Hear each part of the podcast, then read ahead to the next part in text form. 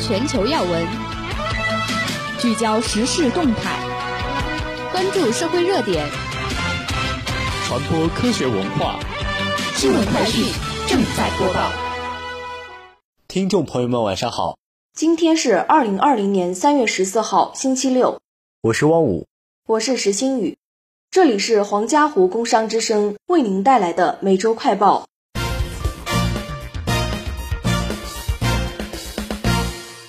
国家发改委等二十三部门联合发文促消费，疫情结束后助文旅产业有序恢复营业。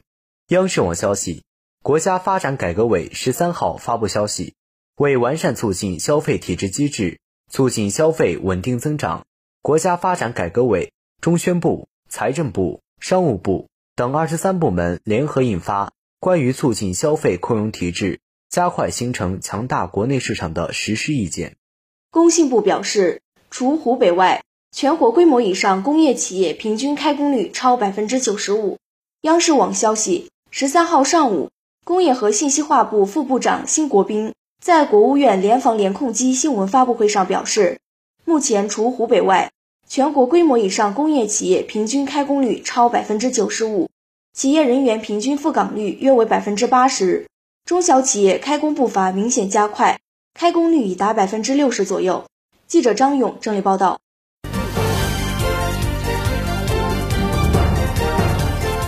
北京对来自疫情严重国家和地区交通工具实施百分之一百登临检疫。新华社北京三月十三号电，记者十三号从北京市新型冠状病毒肺炎疫情防控工作新闻发布会上获悉，北京海关对来自疫情严重国家和地区的交通工具。实施百分之一百登临检疫。云南新冠肺炎患者治愈率达百分之九十七点七，无医务人员感染。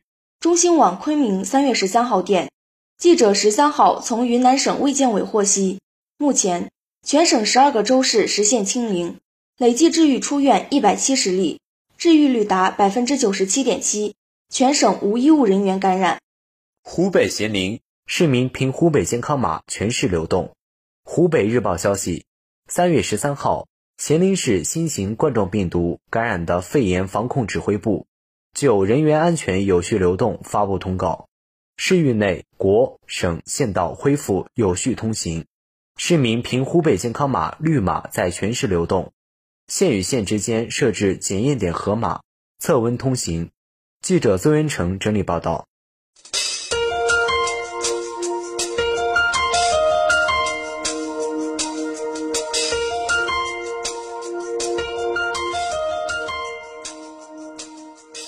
感受校园文化，聆听工商之声。校园里的大事、小事，校园巴士为您记载精彩瞬间。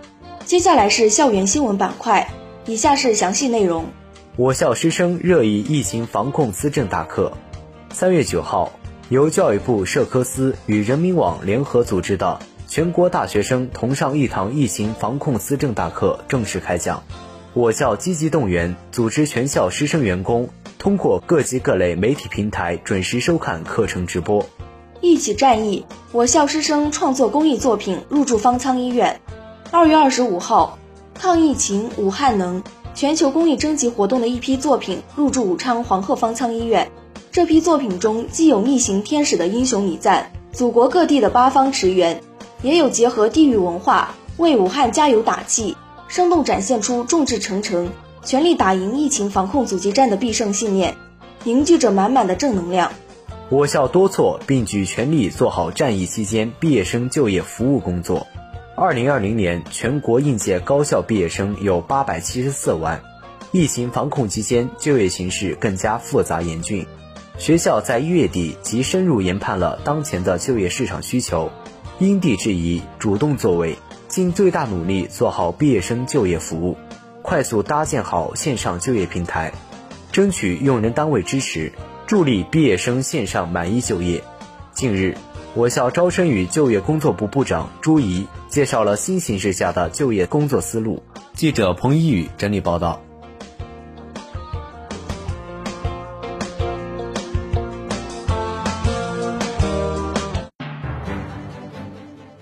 博览大众视野，聚焦高校热点。下面为您带来的是高校新闻。清华大学为武汉等地多所高校驰援在线教学力量。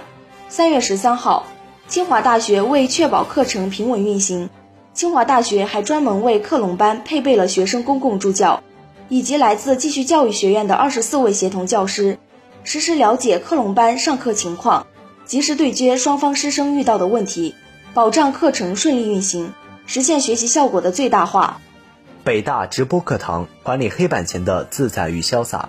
近日，北京大学计算机中心紧急研发的北大直播课堂，作为北京大学官方推荐的第五种网络教学方式，让老师彻底摆脱了技术的羁绊和困扰，无需额外学习任何 IT 技术，与以往一样，站在教室就能直播上课，在很大程度上缓解了疫情期间在线授课的燃眉之急。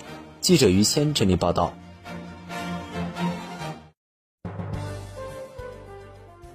全球疫情实时数据，截至二零二零年三月十三号十四点十九分，新增病例十一例，累计病例八万一千零三例，治愈病例六万四千两百二十四例。